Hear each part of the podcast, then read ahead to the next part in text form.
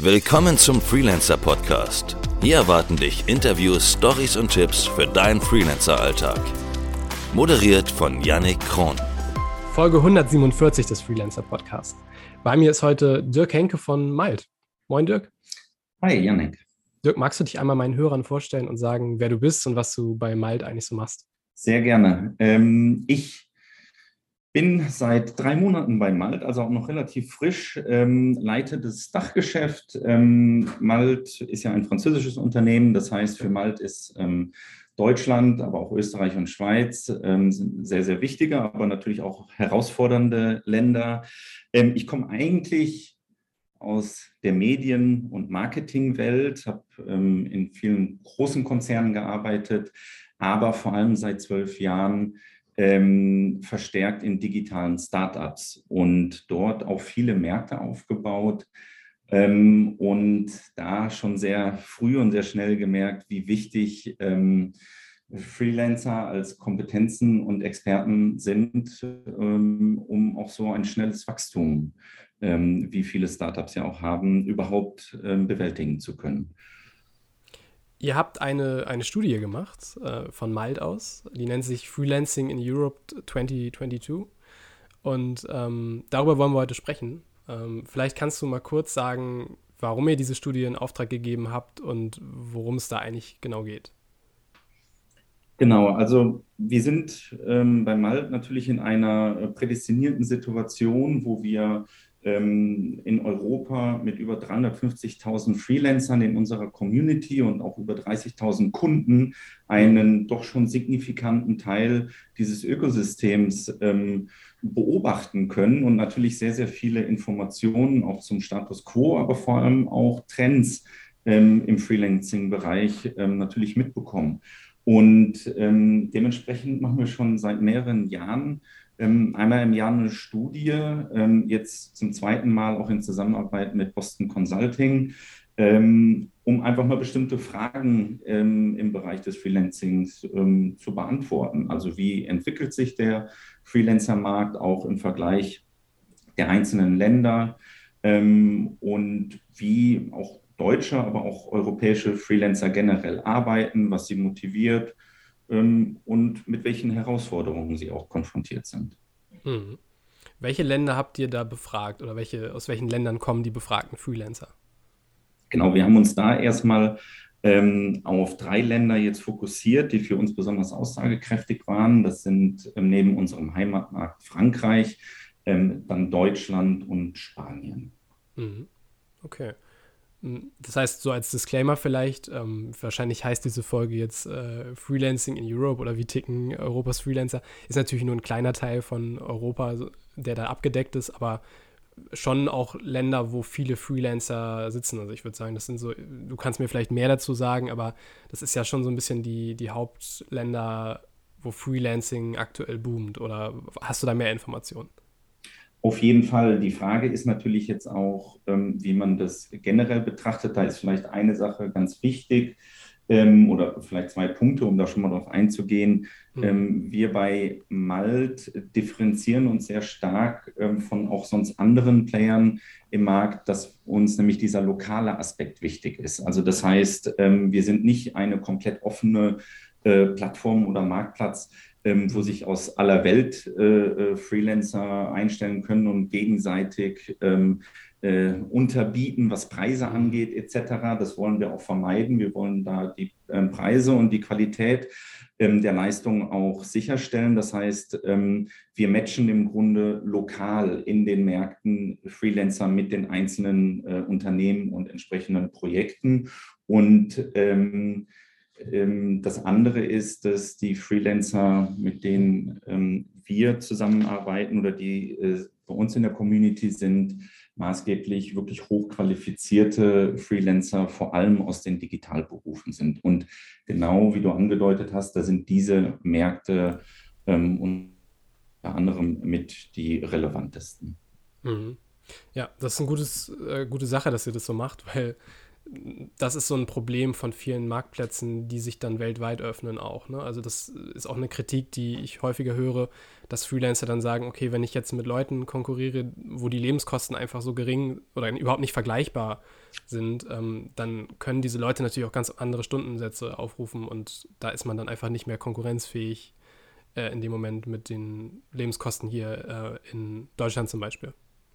Exakt. Und das ist für uns auch ähm, wirklich ein sehr, sehr wichtiger Faktor. Wir werden da auch äh, häufig angesprochen, auch manchmal von mhm. Unternehmen, ähm, ob wir das nicht öffnen können, dann auf, auf andere Länder, wo sonst ja. auch viel im Digitalbereich an, an ähm, Fachkräften auch rauskommt. Aber das ist genau einer der Gründe, dass wir wirklich das Thema lokal ähm, aufstellen wollen und aufgestellt haben, um genau diese Freelancer auch dabei zu unterstützen.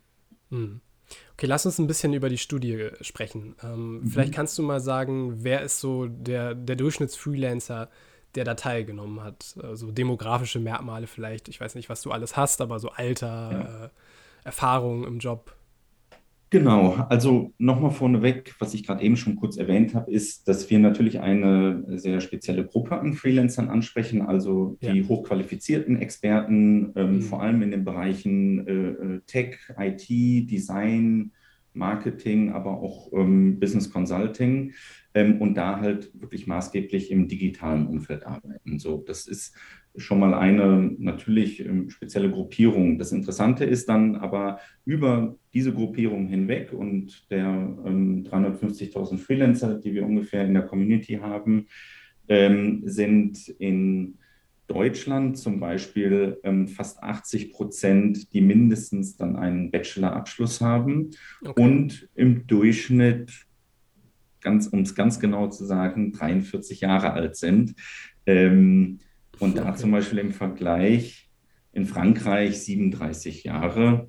Mhm. Und was ich da in der ähm, äh, Kombination ganz spannend finde, ist halt auch ähm, die Anzahl der Jahre an Berufserfahrung, die diese Freelancer auch schon im Angestelltenverhältnis haben, sind in Deutschland ähm, mindestens ähm, zehn Jahre im Schnitt.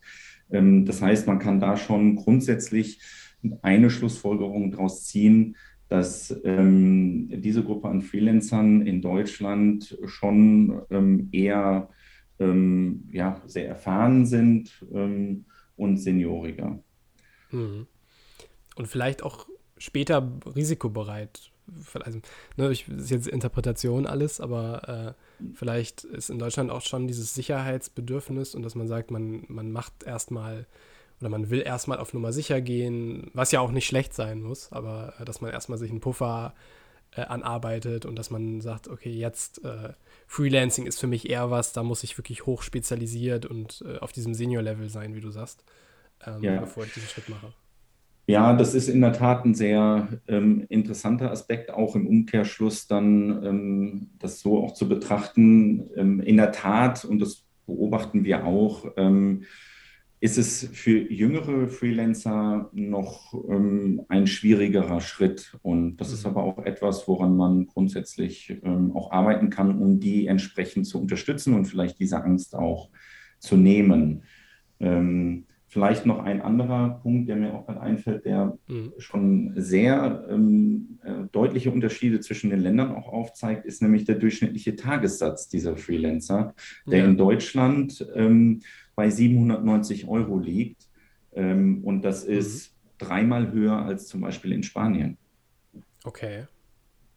Habt ihr Ideen, woran das liegen könnte, unter anderem? Also es gibt natürlich viele Faktoren, aber interpretiert ihr diese Studienergebnisse auch und sagt, okay, das, so, wir könnten uns vorstellen, dass es daran liegt oder daraus kann man folgende äh, Erkenntnis ableiten? Ja, also ich, um ganz ehrlich zu sein, sind das natürlich viele Faktoren, die da auch ja. reinspielen. Das eine ist, natürlich sind auch die generellen Lebenshaltungskosten auch in Spanien und ja. das ähm, Gehaltsniveau, selbst auch bei Festangestellten, ein anderes, als das es in Deutschland ist. Ähm, und im Übrigen auch in Frankreich. Ja, also wir sehen das ähm, selbst bei uns äh, intern und das habe ich schon ähm, bei vielen internationalen und europäischen Unternehmen beobachten können, dass es selbst auch ähm, Städte gibt wie Paris, die generell sehr teuer sind, aber die Gehälter im Durchschnitt äh, geringer. Ja? Und mhm. das, ähm, denke ich, spiegelt sich dann auch nochmal bei Freelancern, bei den Tagessätzen wieder.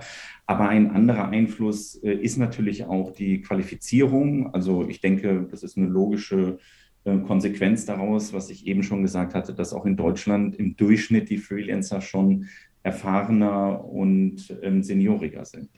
Hm. Habt ihr andere Erkenntnisse noch über, Freelan über die Freelancer, die teilgenommen haben, an sich? Spannende Sachen vielleicht, wo man jetzt auch als Hörer sagt, okay, mich interessiert, wie, wie ticken oder was ist so der, der Durchschnittsfreelancer, wie tickt der so? Naja, also ähm, es gibt äh, relativ viele interessante Aspekte auch einfach ähm, in Bezug auf, ähm, was uns vor allem interessiert hatte. Ja. Ähm, warum ist man Freelancer? Ähm, was bewegt einen da, ähm, auch diese, diese Entscheidung in der Karriere zu treffen? Ähm, und ist man das ganz bewusst und möchte das auch länger so bleiben? Und das sind alles so Punkte, wo wir zum Beispiel eine ganz interessante Zahl haben, dass 74 Prozent der Freelancer sagen, ja, es war eine ganz bewusste Entscheidung, selbstbestimmt, ähm, jetzt ins Freelancing zu gehen und 74 mhm. Prozent von unseren Befragten auch gesagt haben, äh, das ist auch keine ähm, temporäre Situation, sondern ähm, das möchte ich auch langfristig so bleiben. Ja, also das mhm. ist, glaube ich, eine ganz, ganz wichtige Sache, ähm, weil ja. auch hier ja in den letzten Jahren, wie ich finde, schon ein großer Wechsel und Trend auch stattgefunden hat, mhm. ähm, viel mehr hochqualifizierte, selbstbestimmte Freelancer auch in neuen Berufsfeldern, die früher gar nicht mal so im Freelancing vertreten waren ähm, und die halt auch wirklich sagen, nein, das ähm, ist nicht eine Übergangslösung, um irgendwas zu überbrücken, sondern ich sehe die Vorteile und ich möchte das ganz bewusst. Und der andere Punkt ist, ähm, den wir auch festgestellt haben in der Studie, ähm, dass die Freelancer ähm, ganz klar sagen, ähm, Unabhängigkeit und Flexibilität sind meine Hauptmotive, ähm, um als Freelancer zu arbeiten. Und ähm, ich glaube, das ist generell so ein Trend, der natürlich auch durch Covid nochmal verstärkt wurde. Ja. ja, dieser Wunsch nach so selbstbestimmten Arbeiten, ähm, der wächst schon. Und äh, ich merke aber auch bei, beim, bei meinem Umfeld ähm, von einigen, die jetzt tatsächlich auch sagen, ich gehe vom Freelancing erstmal wieder ins Angestelltenverhältnis, weil durch Covid jetzt die ganze Homeoffice-Situation eine andere geworden ist und vielleicht da auch ein Umdenken, sprechen wir gleich nochmal ein bisschen drüber, wie sich vielleicht auch die, mhm. die Arbeitswelt verändert, aber äh, dass da so ein Umdenken stattfindet ähm, und dieses, diese Flexibilität mehr gegeben wird, auch für Angestellte. Ne? Das finde ich ganz, ganz spannend, dass, weil was du ja sagst, was für viele auch ein Treiber ist, in die Selbstständigkeit auch umgekehrt dazu führen kann, dass wenn das geboten wird im Angestelltenverhältnis, manche Leute auch sagen, ich gehe wieder zurück ins Angestelltenverhältnis. Ja, in der Tat. Ähm, da wird es auch definitiv nicht nur eine Stoßrichtung geben und sehr viele unterschiedliche Faktoren. Und du hast es gerade erwähnt, auch nochmal mit Covid.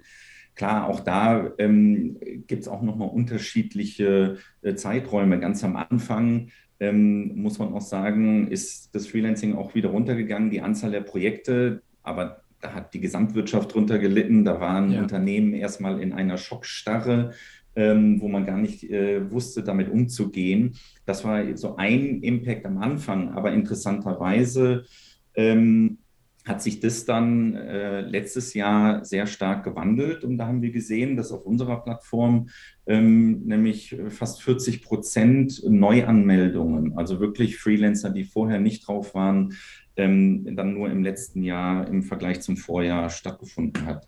Also das, dieser Trend dann zum Beispiel sich auch wieder umgekehrt hat. Und ähm, ich bin der Meinung, dass ähm, es auch da einfach unterschiedliche Faktoren gibt. Die einen, die sagen, ja, mir war die ähm, Flexibilität wichtig. Jetzt wird das in den Unternehmen als Festangestellter auch angeboten. Okay. Mhm.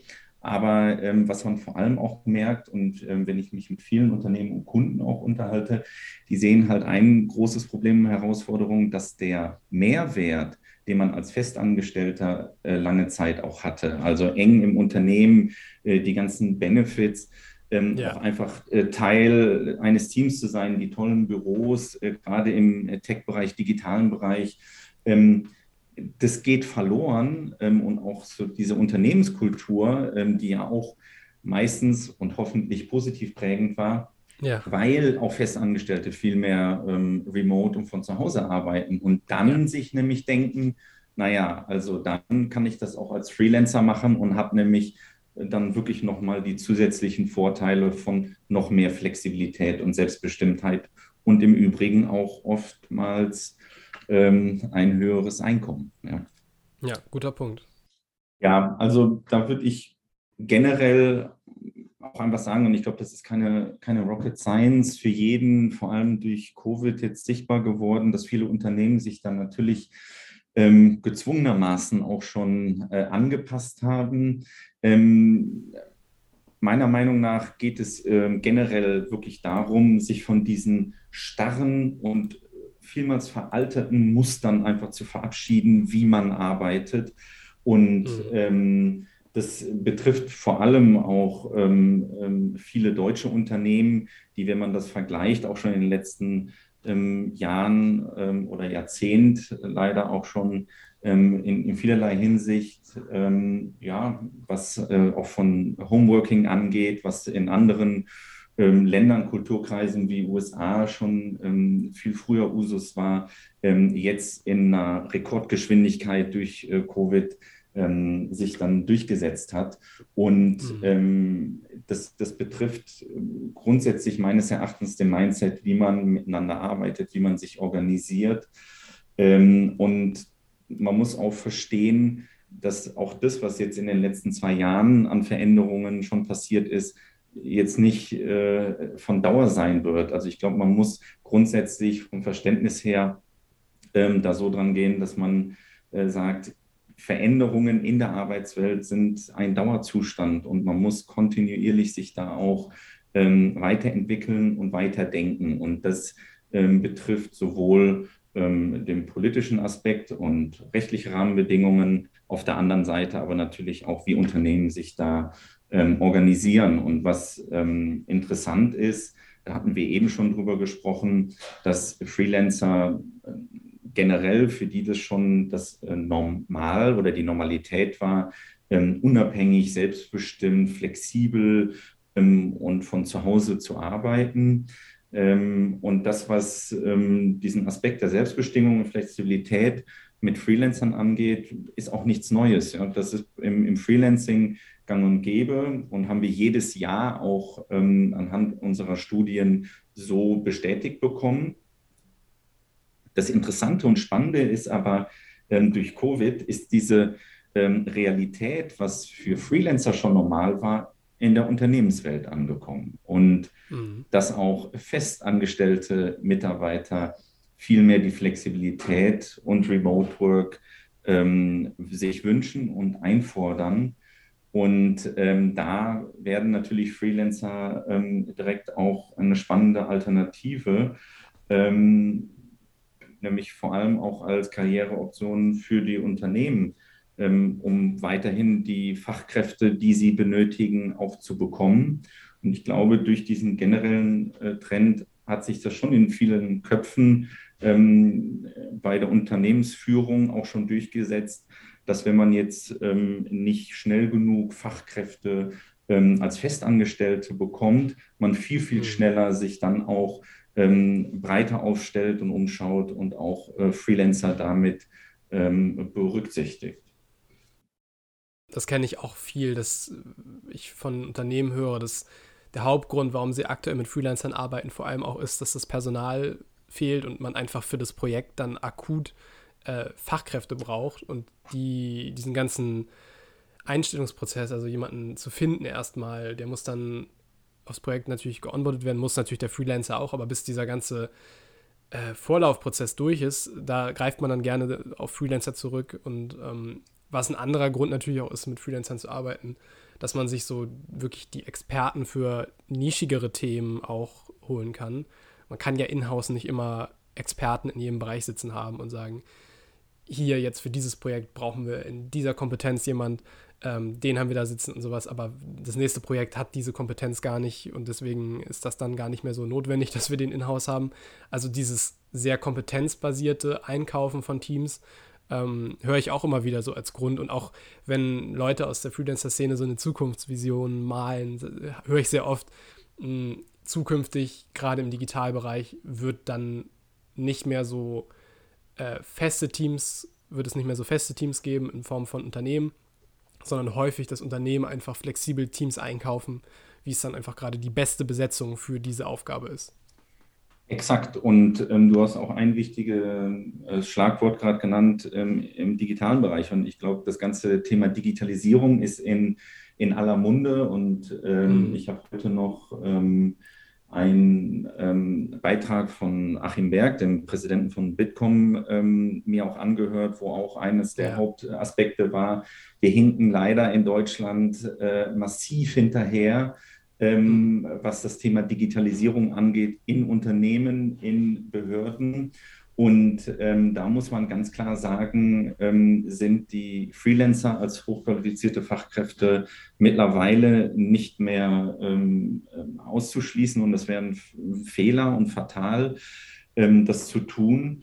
Ähm, und gerade im Bereich der Digitalisierung und wie du schon gesagt hast, ähm, diese Kompetenzen hat nicht automatisch jedes Unternehmen, aber im Übrigen auch nicht nur Unternehmen, sondern äh, staatliche ähm, Organe und Behörden auch.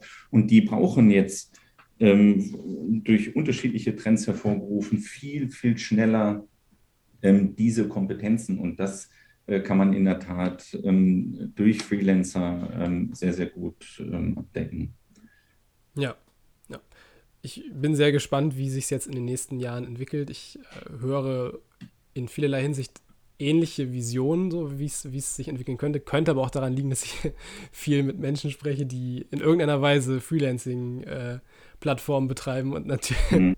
und natürlich äh, malen wir da alle eher, eher rosige Zukunft, Zukunft aber äh, ich kann es mir schon sehr gut vorstellen. Ne? Also die Anzeichen sind auf jeden Fall da und was du auch sagst, ähm, letztlich ist es auch eine große Frage einfach, wie, wie sich der Arbeitsmarkt jetzt entwickelt und was, was, was gefragt ist und wie auch vielleicht wir in Deutschland es schaffen, auch als Arbeitgeber, ähm, ne, das ist ja so ein bisschen das äh, Gegenargument vielleicht für Leute, dass sie sagen, wenn sie Angestellte lieber bei sich in-house haben wollen und nicht so sehr mit Freelancern arbeiten wollen, dann muss man natürlich auch gucken, dass man das Angestelltenverhältnis wieder attraktiver macht. Das ist ja dann so der Gegentrend dazu. Auf jeden Fall. Und ich glaube, das ist auch einer der wichtigen Aspekte, ähm, wenn man jetzt mal beobachtet, ähm, die Unternehmen, die jetzt äh, während der äh, Covid-Zeit auch schon ähm, viele Dinge verändert haben. Das ist dann nicht nur, dass man sagt, wir erlauben jetzt den Mitarbeitern remote auch zu arbeiten, sondern das ist ein kompletter Wechsel der Management- und Unternehmenskultur. Weg von Zeit absitzen äh, hin zu ergebnisorientierten Arbeiten. Ja? Ähm, ja? Und auch sehr viel projektbasiert. Aber da bin ich wirklich der Meinung, ähm, gerade dieses ganze projektbasierte, ergebnisorientierte wird auch vor allem in dem ganzen Bereich Digitalisierung, ähm, wo wahnsinnig viel passieren muss, ähm, immer mehr ähm, vorrangig sein und dadurch mhm. Ähm, auch einfach schlichtweg der Freelancer als Kompetenz hier ähm, wesentlich ähm, attraktiver und auch, auch, sinnvoller eingesetzt werden kann. Hm. Ihr habt euch im Rahmen der Studie ja auch so ein bisschen mit dem Thema Zufriedenheit unter den Freelancern beschäftigt. Was sind da so die Erkenntnisse? Wie zufrieden sind Freelancer auch vielleicht im Ländervergleich? Ja, also grundsätzlich ist es so, das hatte ich eben ja schon erwähnt, dass ähm, erstaunlicherweise ähm, der, die bei Weitem die, die Mehrzahl der Freelancer ähm, trotz auch der teilweise unterschiedlichen Umstände, auf die wir eben schon eingegangen sind, durch Covid, ähm, bewusst dieses, sich fürs Freelancing entschieden haben und das langfristig machen wollen. Aber in der Tat ein ganz wichtiger Bereich ist auch, ähm, was sind die, die Themen, mit denen Freelancern ähm, unzufrieden sind. Und ähm, da sticht eine Sache ähm, sehr stark hervor und das ist nämlich ähm, der ganze Bereich der rechtlichen Rahmenbedingungen. Und da sagen in der Studie 77 Prozent der Freelancer, dass die damit in Deutschland ähm, extrem unzufrieden sind. Und äh, um Vergleich zu nennen, in Frankreich sind es schon auch noch viele und die Mehrheit, aber doch signifikant weniger, nämlich 55 Prozent, die mit den Rahmenbedingungen, ähm, den rechtlichen ähm, in, in dem Land dann unzufrieden sind. Und das ist, ähm, wie ich das so sehe oder wie wir das auch interpretieren, ähm, eines der Hauptgründe, warum ähm, auch das Thema Freelancing in Deutschland noch sehr schwierig ist und warum mhm. es auch Unternehmen gibt, ähm, die erschreckenderweise Fachkräfte dringend benötigen. Und ich bekomme immer mehr äh, die Rückmeldung in Gesprächen von Unternehmen, die sagen, ja, wir finden schlichtweg als Festangestellte diese äh, Kompetenzen nicht mehr, aber äh, Freelancing ähm, ist für uns noch kein Thema, beziehungsweise wir dürfen das nicht ähm, und, mit Freelancern zusammenarbeiten. Und das kommt sehr, sehr stark aus der doch ähm, meines Erachtens sehr veralteten ähm, Struktur in Deutschland, den, den Systemen, äh, ob das mhm. ähm, Renten- oder Sozialsysteme sind. Ähm, hier müssen diese Modelle und Systeme den Veränderungen angepasst werden und nicht ähm, die Menschen, die Freelancer, ähm, sich irgendwie weiter anpassen, um in diese veralterten Systeme reinzupassen. Also das ist ähm, auch, muss man schon sagen, eines der Kernergebnisse, die wir sehen. Und ich meine, wir wissen, dass es woanders auch äh, schon besser funktioniert. Und es gibt auch Länder ähm, wie ähm, in Belgien, wo es diese rechtlichen ähm, und systembezogenen Probleme und Herausforderungen überhaupt nicht gibt. Hm. Das hat dann unter anderem auch mit so Sachen wie Scheinselbstständigkeit hier in Deutschland und Krankenversicherung und so zu tun. Ne? Also das sind so Themen, um das jetzt mal konkret zu sagen, das sind wahrscheinlich so die Themen, die da auch viel bremsen. Exakt, exakt. Und da ähm, hat sich einfach in den letzten Jahren wahnsinnig viel getan. Und da geht es ja auch gar nicht darum, ähm, der prekären Arbeit den Schutz abzusprechen, ähm, wo mhm. ursprünglich die Idee ja dahinter war, ähm, sondern wirklich denjenigen, die selbstbestimmt arbeiten möchten, das auch tun lassen und ähm, auch zu unterstützen und zu supporten. Und das ist das, was ähm, leider im Moment einfach nicht stattfindet. Und wir wissen, ähm, jetzt ist Deutschland, ähm, das ist jetzt so ein bisschen sehr pauschalisiert, aber grundsätzlich eines der Länder, äh, die nicht dafür bekannt sind, risikobereit zu sein. Und das heißt, sehr, sehr mhm. viele Unternehmen dann auch eher sagen, naja, wenn das jetzt noch ein rechtlich schwieriger Bereich ist, dann gehe ich auf Nummer sicher und mache lieber gar nichts ähm, im, in Bezug auf Zusammenarbeit mit Freelancern, während in anderen Ländern selbst die rechtlichen Situationen ähnlich sein können, man aber viel äh, offener da schon ist. Ja, da muss sich dann politisch wirklich ein bisschen was tun in den nächsten Jahren, damit wir da dann auch, ja, also für die Szene insgesamt mehr Sicherheit, also dass, dass einfach das Modell sicherer wird und auch für Unternehmen attraktiver. Definitiv. Ich danke dir, Dirk, dass du diese Erkenntnisse hier mit in den Podcast gebracht hast und äh, aus der Studie berichtet hast. Wo finden Freelancer denn die Studie, wenn sie sich da jetzt genauer einlesen wollen? Die können die ähm, auf jeden Fall auf unserer Seite ähm, sich auch ähm, runterladen, also auf mhm. Ähm, malb.de. Dort haben wir die ähm, auch veröffentlicht. Okay, ich verlinke das in den Shownotes. Ähm, ich habe zum Schluss noch eine, äh, wie angedroht im Vorgespräch, eine Frage für dich. Äh, und zwar äh, lautet die Frage, was ist dein ultimativer Tipp für Freelancer, wenn du jetzt so dein ganzes Wissen auf einen Tipp beschränken müsstest, den du Freelancer mit auf den Weg geben musst oder kannst? Ja, also das ist, äh, was mir da wirklich sofort einfällt, ist jetzt weniger ähm, ein Tipp, sondern was ich finde, ähm, was vor allem in Deutschland ähm, noch fehlt und viel stärker von allen dann auch der Freelancer-Community ähm, an sich ähm, wirklich ähm, vorangetrieben werden muss, ist stolz zu sein, äh, Freelancer zu sein. Und mhm.